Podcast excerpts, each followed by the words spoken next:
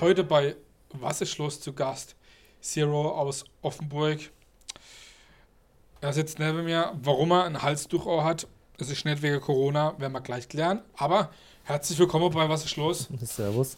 Ja, schön, dass da bist, dass es klappt. Ähm, dass der ein oder andere nicht denkt, der macht hier darf.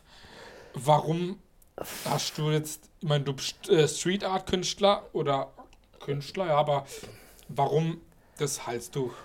Ja, gut, ähm, du hast gerade gesagt Street Art. Ähm, inzwischen würde ich es eher als Urban Art bezeichnen. Ich glaube, früher kam das, dass man sein Gesicht nicht oder ich auch mein Gesicht nicht zeigen wollte, weil es eben noch mehr auf der Straße an der Hauswand war und dadurch halt auch ab und zu nicht so ganz legal. Äh, inzwischen mache ich immer weniger äh, draußen, immer noch ab und zu. Ähm, hätte da jetzt aber äh, aus dem Grund äh, aus, äh, jetzt, jetzt, keine Rechtfertigung mehr, in Anführungszeichen, mein Gesicht nicht zu zeigen. Ich, ich, ich finde es einfach entspannt. Ich kann mich frei bewegen. Es weiß nicht jeder, was ich mache. Tatsächlich, äh, obwohl ich das Ganze jetzt bald irgendwie acht Jahre mache, wusste auch jahrelang keiner mein privates Umfeld, was ich da so treibe. Mhm.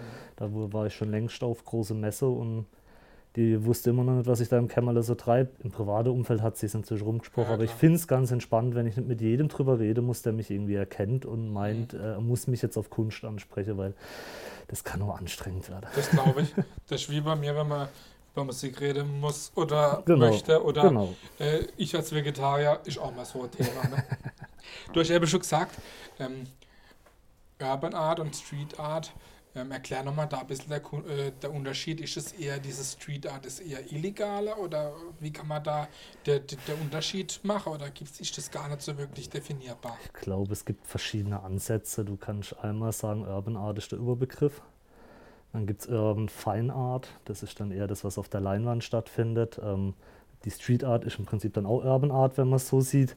Oder man sagt es ganz pauschalisiert Urban Art ist Street Art, die nicht auf der Straße stattfindet. Das wäre dann die ganz einfache, aber da gibt es verschiedene Philosophien und Ansichten. Es ist beides im, im Sinne korrekt. Nur natürlich ein Bild, was in der Galerie hängt, eigentlich als Street Art, ist ja ein Paradoxon. Mhm. Also würde ich inzwischen sagen, ich bin Urban Artist. Tatsächlich, Urban Artist, ja.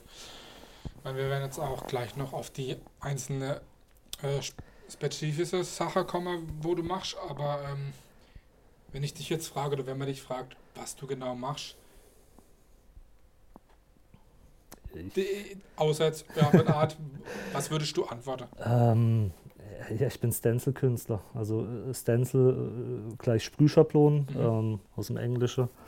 Äh, ist eine, eine, sehr, sehr alte Form ähm, im Bereich Urban Art, Street Art. Viele natürlich denken sofort an Banksy, klar, äh, ist in aller Munde ähm, und hat das auch geprägt, da gibt es gar nichts. Äh, tatsächlich eher so, aber der, der, der Urvater der, der, der, der ähm, Stencil-Kunst ist Black Lorette, ähm, mhm. das ist ein Franzose. Der hat da irgendwie, glaube ich, schon in den 70er oder 80er angefangen damit. Und es ermöglicht einfach, ähm, mit vorgefertigten Schablonen Bilder zu reproduzieren, das in relativ äh, kurzer Zeit. Äh, Zumindest jetzt, wenn man es eher noch auf der Straße sieht. Äh, auf der Leinwand ist dann kurze Zeit irgendwann relativ, weil dann ja, kommt man ja irgendwie in die 20. Ebene und 20. Schablone, weil man es halt schön machen will. Aber also, das ist das Ganze ja dann schon auf eine andere Ebene gekommen. Ursprünglich waren es dann zwei, drei Farben, die hat man übereinander gelegt, durchgezogen und fertig. Ähm, genau. Mhm. Ich glaube, ich rede zu viel, frag mal weiter. Nee, auf jeden Fall, das ist ja auch ganz wichtig. Ähm, wie bist du damals zu diesem, zu deiner Kunst gekommen oder zu diesem das Stencil, was du ja auch hauptsächlich, ma hauptsächlich machst. Ich meine, ähm, viele oder ein Teil kommen bei der Street Art ja auch so einen Graffiti-Bereich. Wie ist das bei dir damals entstanden? Oder die, ja, die Anfänge, sage ich jetzt mal? Oder, ja. Tatsächlich äh, würde ich jetzt äh, mir nie erlauben zu sagen, ich habe irgendwie einen Hip-Hop- oder Graffiti-Background. Das dürfen und können andere, das sollen die. Ich komme, das sieht man, denke ich, auch in vielen von meinen Arbeiten irgendwie aus dem Grafischen. Mhm. Ähm, habe einfach äh, Spaß am, am, am, Spiel mit, mit Bildern, mit Logos ähm, und äh, hatte dann tatsächlich äh, eh Cuttermesser und Schneidbrett aufgrund der Arbeit als Grafiker, wo man auch mal irgendwas kurz äh, zurechtschneiden muss und habe mich halt für Urban Art begeistert und habe es selber gesammelt und irgendwann dachte ich, naja, vielleicht probiere ich es einfach mal. Und so, so ist es tatsächlich gekommen. Also ja, grafischer Background oder anders. Okay, also wenn du Grafiker bist, was sagst du dann eigentlich zu unserem Logo? Ich bin kein Grafiker, also das. so, so, so badisch, gelb, rot, gelb. Es ist treffend, ja? es ist treffend, es bringt das alles eigentlich äh, mit sich. Wahrscheinlich wird, wird jetzt der ein oder andere sagen, es ist nicht gut lesbar, aber das ist ja der äh, Sache geschuldet, dass es ja ein bisschen rough sein soll. Ja. genau, da entfernen wir uns dann eigentlich von dem klassischen Logo, was ja immer einen Sinn und Zweck erfüllt. Das tut das auch, aber es soll ja wahrscheinlich auch einfach irgendwie nett sein. Auf jeden Fall. Und das alles widerspiegeln. Du hast ja schon gesagt gehabt, ähm, arbeite auch viel so mit dieser ähm, Marken- oder äh, Logo-Persiflage. So nennt man das ja, glaube ich. Ne? Ja. Äh, kann man so nennen. Wie, wie, kommt man da auf die Idee? Ich meine, wenn man bei dir auf dem äh, Instagram-Profil guckt oder auf die Homepages, da sieht man das was du alles so Cooles gemacht hast, so gerade mit, mit dem Amazon, mit Rothaus oder so, diese Sache. Ähm, ja, aber wie kommt man da auf die Idee? Das, das ähm, frage ich mich manchmal selber. ähm, bei, bei Rothaus ist es kein Witz, das klingt schon klischeehaft, war ich bei einer Brauereibesichtigung. In da, Rothaus? In Rothaus und da danach ist das entstanden. Das stimmt, das ist jetzt aber äh, nicht, äh, nicht äh, quasi unisono. Also oft habe ich, ich weiß nicht, Geistesblitz. Manchmal denkt man auch drüber nach, was könnte passen.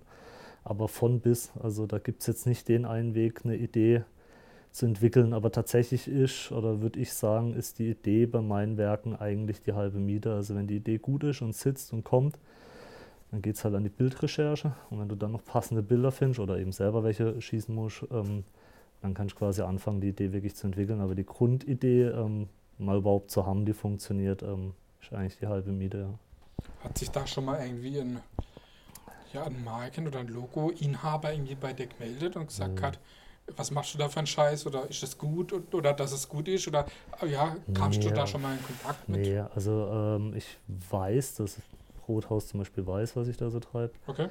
Ähm, aber äh, eine Stellungnahme in dem Sinn haben die dazu noch nie abgegeben. Ich würde mich immer auf die künstlerische Freiheit berufen. Mhm. Deshalb bin ich auch ziemlich empfindlich, was Nutzung ohne Limitierung angeht. Mhm. Weil ich kann mich eigentlich nur so lange auf künstlerische Freiheit äh, berufen, wie ich es auch als Kunst sehe ja. und nicht unendlich reproduziere, weil dann ist eher was anderes, aber nicht mehr Kunst. Und die künstlerische Freiheit steht in meinen Augen, und ich glaube, da stehe ich aus dem juristischen Standpunkt und allein da eigentlich über, über Markerecht oder Urheberrecht. Das ist meine Interpretation und bisher hat sie keiner getestet. Ich hoffe, dass es so bleibt. Mhm, auf jeden Fall. Coole Sache. Mhm. Du hast ja auch gesagt, du hast ja früher auch äh, Street Art oder auch schon illegal mal Sachen gemacht. Gab es da schon mal Ärger? Nee. Also zum einen muss man sich ja erwischen lassen, damit es Ärger gibt.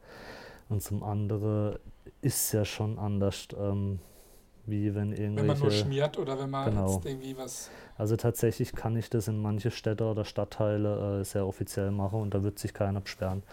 Ja, also wenn das jetzt nicht gerade eine 1A frisch neu gestrichene private Hauswand ist, was ich aber auch nicht machen würde, ähm, aber irgendwo im urbanen Raum, wo eh schon ein bisschen sagen wir mal, rumgeschmiert wird, wenn man sich da einen Fleck sucht. Also da hatte ich auch schon, dass wirklich ein Haufe Leute zugeschaut haben und da hat dann keiner gefragt, ob es dafür eine Genehmigung gibt. Also ich mache das nicht nachts oder ich mache das einfach Mhm. dann und tatsächlich ist so dieser Effekt, umso offizieller man was macht, umso weniger wird in Frage gestellt, ob es gerade in dem Moment erlaubt dann ist. Dann kriegen es vielleicht auch noch die Leute mit und das ist ja in, im Entstehungsprozess jetzt auch nicht gerade so verkehrt. Eben, also es ist eigentlich andere bezahle dafür, dass ich ihnen das auf die Wände sprühe, also die sollen sich mal freuen.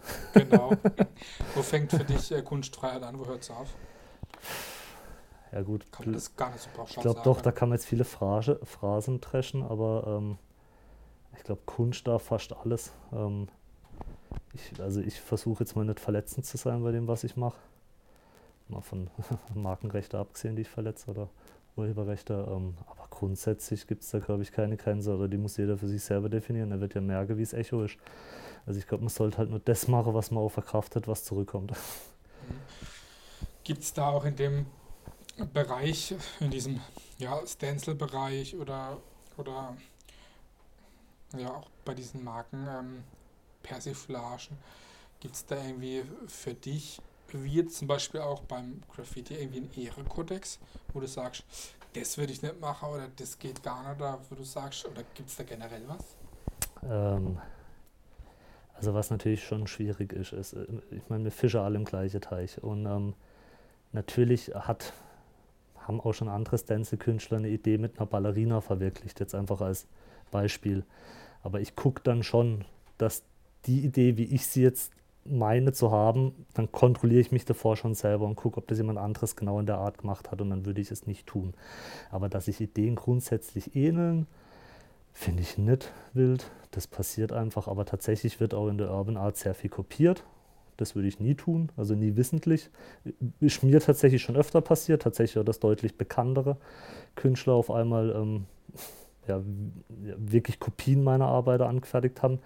Ähm, aber mein Gott, das gehört dazu. Ich mache mich da auch nicht verrückt. Ich meine, Riot House kann man sich ein T-Shirt in den USA abstellen. Ich weiß zwar nicht warum, aber hat halt, ja, hat halt einer geklaut und dann kann ich jetzt ein T-Shirt in den USA damit kaufen, wenn es einen glücklich macht.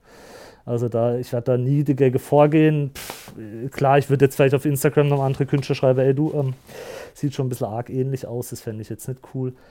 Ah, aber ja, ich bin da eher entspannt. Also tatsächlich, ähm, ja, achte ich drauf, dass ich nach bestem Wissen und Gewissen die Idee selber entwickle. Aber Inspiration kriegt man immer irgendwo her und das ja, ist auch klar. legitim. Ich meine, ähm, man hört es an deinem Dialekt, kommst du aus der Ortenau oder aus, fühlst dich beheimatet in Offenburg. Hm, geht so Street Art, Urban Art Künstler besser in einer Großstadt, Kleinstadt wie Offenburg oder auf dem Land oder funktioniert sowas überall oder glaube, es funktioniert überall. Schau die Frage, was man will. Also ich glaube, in einer Großstadt, also dadurch, dass ich dann doch in, in, in der Kölner Szene recht gut vernetzt bin und in der Hamburger Szene, ähm, kriegt man schnell mehr Aufmerksamkeit. Also sagt man jetzt einfach schon schnell viele Follower, sowohl in der realen Welt als auch in, in die so, sozialen Netzwerke. Ähm, aber auf dem Land hast du ein bisschen mehr den Exode-Status und hast vielleicht ein paar weniger Follower, aber dafür deutlich mehr Käufer. Jetzt mal ganz blöd gesagt. Wie ist das bei dir so? In, in der, also ich kann mich nicht beklagen, das ist toll. Also meine Kunst wird akzeptiert, wird gekauft. Ähm, das ist toll, das ist eine Form der Bestätigung. Und dadurch, dass ich halt sehr früh angefangen habe, mit äh, einer Galerie zusammenzuarbeiten, die sich nicht zwingend auf Urban Art spezialisiert hat, bin ich da auch gleich in ein ganz anderes Spektrum reingerutscht. Ähm, ja, und das ist vielleicht auch so der Vorteil, weil eben in, in einer Stadt wie Hamburg, da gibt es unglaublich viele Urban Art Künstler, mhm. die dann ähm, eben alle quasi zu der gleichen fünf Galerie, die es vor Ort gibt, drängen. Geht man mehr unter dann wahrscheinlich auch? Ja, du musst dich halt durchsetzen. Im Prinzip ist es eine Verdrängung. Und als Exot hier im, im Badischen ähm, ist dann doch etwas einfacher, quasi sich zu positionieren und dann jemanden zu finden, der einen mitentwickelt und auf eine Ebene hebt, wo man mit der Sache auch ganz gut Geld verdienen kann. Ja, ja das stimmt. Also bist du ja schon im Badischen in der Ortenau ganz zufrieden, also so wie es derzeit läuft. Ja, ja. Und wenn ich, wenn ich woanders hin will, kann ich da ja in Urlaub hingehen. Oder anderes Stichwort mit Motorradfahren. Hast du mir erzählt, dass du auch gern Motorrad fahrst? Wo fahrst du am liebsten rum? Äh, ich gehöre, glaube ich, zu denen Menschen, ich äh, äh, schraube mehr Motorrad, wie das ich fahre. Echt, aber, bist du eher der Bastler, wie das du da Tatsächlich, aber also, das, da mache ich keine riese Ausfahrt. Das geht eher um die, um die Ablenkung. Ja, du hast ja ähm, gesagt gehabt, ähm, du, du möchtest lieber unbekannt bleiben. Äh, oder weitestgehend, sage ich jetzt mal, wegen deinem Tuch. Aber du hast mir auch mal erzählt, dass es auch mal ähm, äh, auf einer Messe vorkam, dass es auch ganz vorteilhaft war, dass man da dann zuhören kann, was die Leute über die Kunstwerke reden. Klar, ist ein angenehmer Nebeneffekt. Ich kann mich wie jeder andere vor meine Bilder stellen und mir anhören, was andere über meine Kunst denken. Also ich liefere ja keine ähm, Interpretation mit. Klar, äh, bei meiner Arbeit ist so, dass der Titel, glaube ich, ganz oft irgendwie auch nochmal so ein, so ein bisschen drauf hinstößt, wo eigentlich der Kniff der Arbeit so äh, versteckt ist. Aber wenn es einer ganz anders wahrnimmt, dann kann er das gern tun und ich finde es spannend und stelle mich den Neb und ich werde ihn bestimmt nicht korrigieren. Hast du also noch nie angesprochen hast gedacht, was erzählst du denn davon Scheiße? Nee, nee, nee, ich grinse mir da ein und finde es eigentlich ähm, ganz, ganz schön. Also ich glaube, das macht es auch tatsächlich aus. Also ich möchte, ähm, ich möchte meine Kunst nicht erklären. Also zum einen halte ich sie für selbsterklärend mhm. und wenn es jemand anders interpretiert, ist das auch okay. Mhm.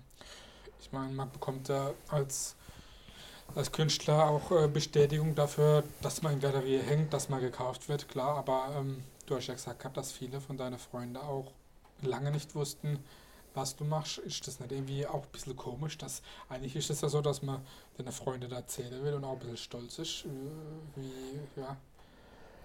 Ja, also tatsächlich trenne ich halt dieses Künstler-Alter-Ego von meinem Privatleben ziemlich, auch so in meiner persönlichen Empfindung und deshalb gibt es einen Künstlername, deshalb zeige ich mich auch nicht. Und die Bestätigung, die ich dann wollte für die Arbeiten, die gab es ja dann in, in, in Form von, von, Ausstellung. von Ausstellungen oder soziale Netzwerke.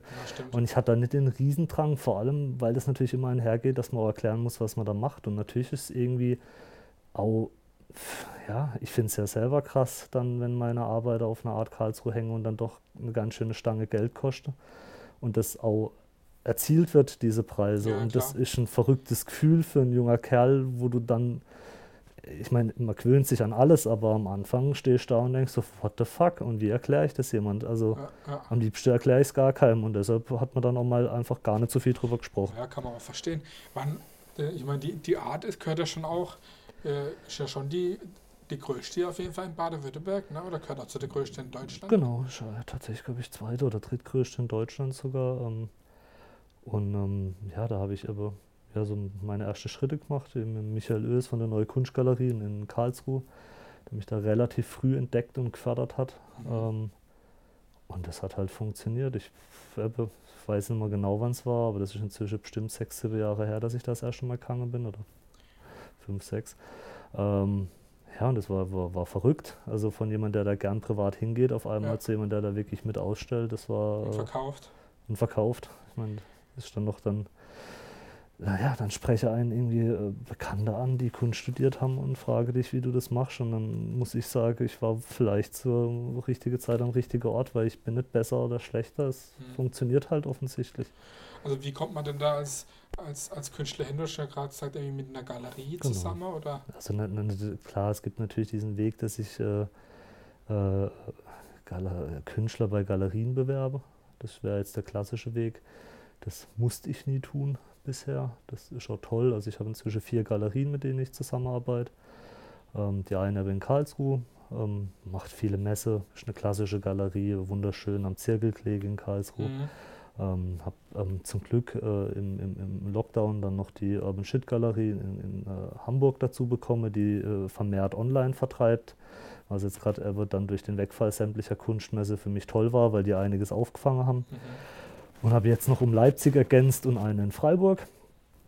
Ähm, dadurch verteilt sich das alles und die kamen tatsächlich alle auf mich zu und das ist toll, weil äh, ist auch ein tolles Gefühl, äh, wenn sich jemand quasi bei dir meldet und sagt, wollen wir zusammenarbeiten und du nicht irgendwie zig Galerie hinterher rennen musst, äh, könntet ihr euch vorstellen, dass und vor allem man muss ja auch, es bringt ja nichts, quasi zwei Nachbarn zu nehmen, die genau das Gleiche machen, die nehmen sich nur den Markt weg. Ja, also man muss sich da ja schon logisch konsequent aufstelle und auch mal zur Sache Nein sage, was ich auch schon getan habe und gesagt, du, das wird so nicht funktionieren, das passt nicht, das, äh, nimmt, das beißt sich, dann lasse ich da die Finger davon. Mhm.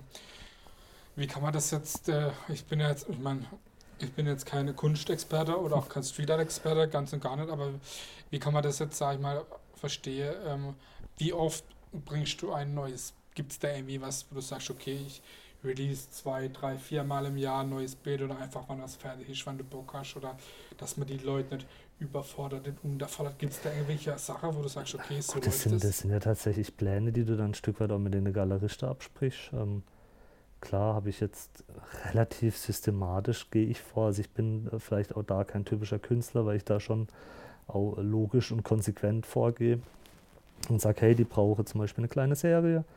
Ähm, hat schon kürzlich die Idee, die eignet sich gut, eher Kleinformatik, eine Serie, dann für zum Beispiel die, die Urban Shit Galerie, die mehr ähm, Dreier-Serie in einem etwas niedrigeren Preissegment vertreibt. Und ähm, jetzt gerade bin ich halt fleißig am Vorbereiten von Einzelstücke für die Art Karlsruhe, weil die steht nun mal an, die ist immer Anfang Februar. Also ähm, da sollte halt ein paar Sachen fertig haben und äh, ja. Und kann man da schon sagen, mit wie vielen Bildern man da?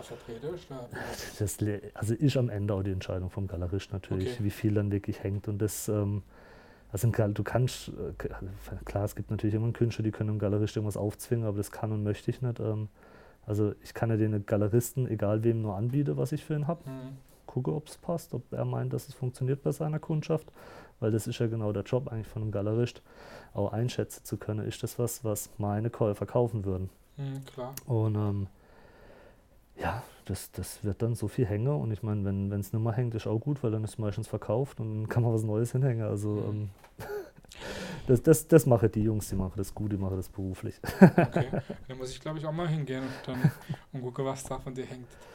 Dieses Jahr dann bei der, bei der Art.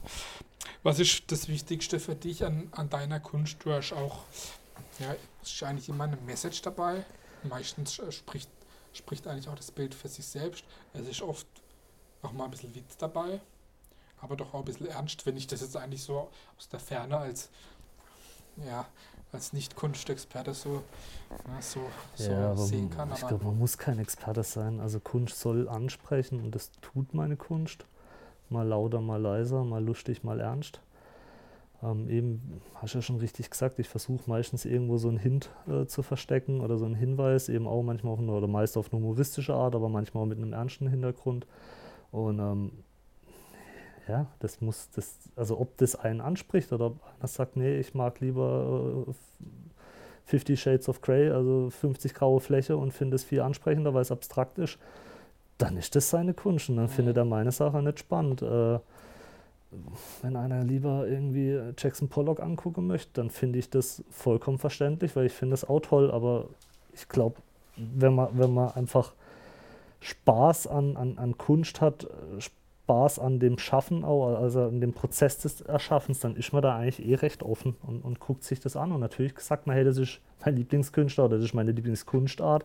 Aber ich glaube, ähm, jeder Mensch sollte doch bitte so offen sein, dass er generell sich alles eigentlich, was mit Kunst zu tun hat, erstmal anguckt, ja. weil es ja eigentlich bereichernd ist.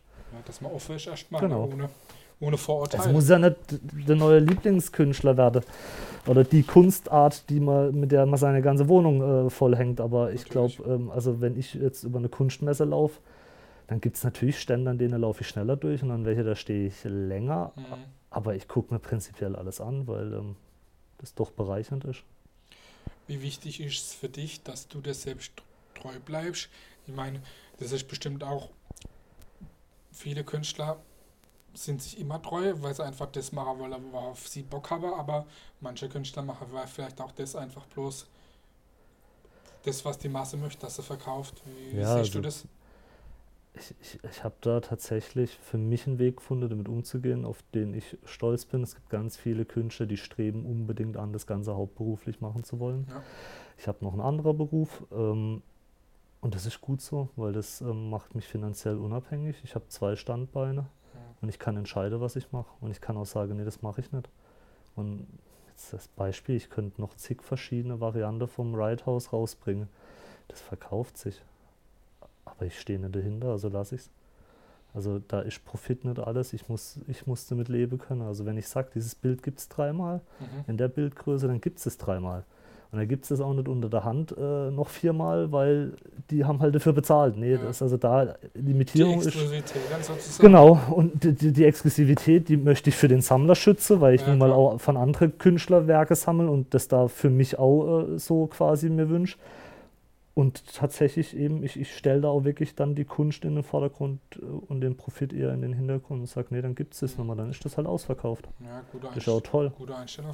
Also dann gibt es dann in unterschiedliche Größe, die jeweils in kleiner Auflage und dann gibt es ja noch Kunstdruck oder wie ist das normalerweise oder so? Oder wie handhabst du das? Es gibt natürlich ähm, drei, ja, was heißt natürlich, also bei mir gibt es im Prinzip so drei Stufen. Es gibt mhm. Einzelstücke, mhm. das sind dann Arbeiten, die gibt es so nur einmal. Äh, in der Größe, auf dem Hintergrund, oft benutze ich ja gar keine Leinwände, sondern Schilder oder irgendwelche Gegenstände aus, äh, aus dem Umfeld oder passend zum Motiven, Gegenstand. Ähm, das ist dann ein Einzelstück, das gibt es dann auch wirklich nur einmal. Dann gibt es Einzelstücke auf Leinwand, die gibt es dann auch in der Größe immer nur einmal. Dann gibt es eine Kleinserie, zum Beispiel eine Dreier- oder eine Fünfer-Serie, die sind dann auch nummeriert. Mhm. Die gibt es dann dreimal, ja. fünfmal. Ähm, und dann gibt es ähm, noch das schöne Feld der, der, ja, der Siebdrucke. Mhm.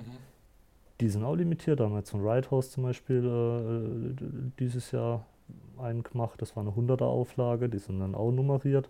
Okay. Klar, umso höher die Auflage, umso erschwinglicher wird es. Und war schön, die 100 haben wir auch verkauft. Und jetzt machen wir im Frühjahr auch nochmal von einem anderen Motiv einen Siebdruck. Das ist so nett, das machst du halt nicht her. Ich finde das einfach toll, weil das auch Kunst nochmal erschwinglicher macht und du so auch andere Schichten ansprichst. Und ja, das klar. soll ja eigentlich auch so sein, dass du von jemandem, der sich ein Einzelstück leisten kann und will, bis hin zu jemandem, der sagt, hey cool, schöner Siebdruck, ich hole mir noch einen Rahmen im Online-Shop, rahmen das Ding und hängst mir in den Flur und freue mich dran, das passt mhm. doch auch. Ja. Wo bekommt man denn ähm, deine Kunst her oder kann man die sehen, außer jetzt äh, bei Instagram auf deine, deiner Seite? Also tatsächlich, da kann man sie sehen. Also meistens sogar ziemlich äh, direkt, was ich gerade arbeite. Ähm, kann man auf Instagram oder auf der Homepage oder weiß Gott wo sehen. Ähm, kaufen tatsächlich bei den Galerien. Also ich mache gar keinen Direktvertrieb mehr. Okay. Ähm, das, dafür gibt es Galerien. Mhm. Da halte ich mich raus. Ähm, klar, der einfachste Weg für, junges, modernes Publikum ist jetzt zum Beispiel die Urban Shit Galerie. Die hat das wirklich geschafft, Kunst auf einer seriösen Plattform online zu präsentieren mit einem Shopsystem, was sehr gut funktioniert. Also es war oft so oder lange Zeit war es so, Kunst funktioniert nur bis zu einem gewissen Betrag online. Das ist jetzt schon eher Galeristengerede wie Künstlergerede. Mhm. Ähm, aber durch Corona hat sich das alles ein bisschen verschoben und man kann tatsächlich auch online ähm, Einzelstücke zum Beispiel von mir äh, okay. wohl verkaufen, weil sie gekauft wurden. Und, äh, mhm.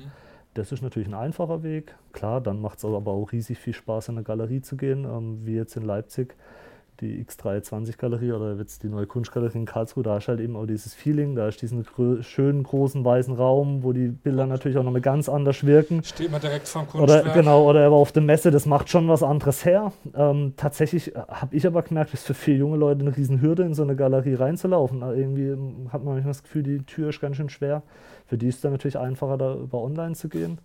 Ähm, Jetzt auch nett eben der äh, bei Freiburg, ähm, das ist die Golden Eye Galerie. Ähm, ist eh ein ganz entspannter äh, Typ, der die macht. Da gibt es zum einen die stationäre Galerie, aber der zieht jetzt auch noch einen Online-Shop auf. Ähm, also da gibt es dann beides. Also irgendwo verschwimmen da die Welten, aber ich vermute, es werden beide noch für lange Zeit ihre Daseinsberechtigung haben. Die klassische Galerie äh, mit, dem, mit dem White Room quasi und aber die hochmoderne Galerie, die zwar meistens Galerieräume hat, aber eigentlich den Hauptumsatz online macht, das wird es, denke ich, auf Jahre noch beides geben. Okay. Also wir haben jetzt viel über Kunst und äh, über deine Kunst gesprochen oder über dich als Künstler. Ähm, eine Frage, die ich immer am Ende jeder Sendung stelle, ist eine wichtige Frage und auch eine persönliche Frage. Was ist für dich Heimat? Also Heimat ist tatsächlich. Oder kann man das auch sagen, was ist für dich Heimat als ja, Heimat also Künstler also, oder als Privater? Also ich, ich, also ich habe halt mit einem Problem zu kämpfen. Also ich finde Heimat äh, in der Kunst, also zumindest im badischen Schwarzwälder Raum, total äh, ja, überlaufen. Es wird einfach zu inflationär benutzt. Also ähm, gibt da durchaus einen Künstler, der das Anrecht hat und selbst der hat aufgehört oder macht weniger, weil er sagt sich zu viel. Da wissen wir eigentlich alle, von wem er redet. Ähm, und dann gibt es halt noch andere Jungs, die spielen das zu Tode. Mhm. Und ich meine, wenn ich irgendwann mal essen gehen kann, ohne einen Bollehut zu sehen oder eine Brauerei aus Rheinischen Ulm auf einmal meint, sie liegt im Schwarzwald, nur weil sie juristisch Recht bekommen hat, dann habe ich da ein Problem mit der Nutzung des Begriffs Heimat. Aber grundsätzlich ist für mich Heimat das, was mich umgibt. Und deshalb spiegelt sich auch Heimat in meiner Kunst wieder. Aber ich bin kein Heimatkünstler. Also garantiert nicht. Mhm. Aber ja, Heimat ist da, wo ich lebe. Das war auf jeden Fall ein schönes Schlusswort.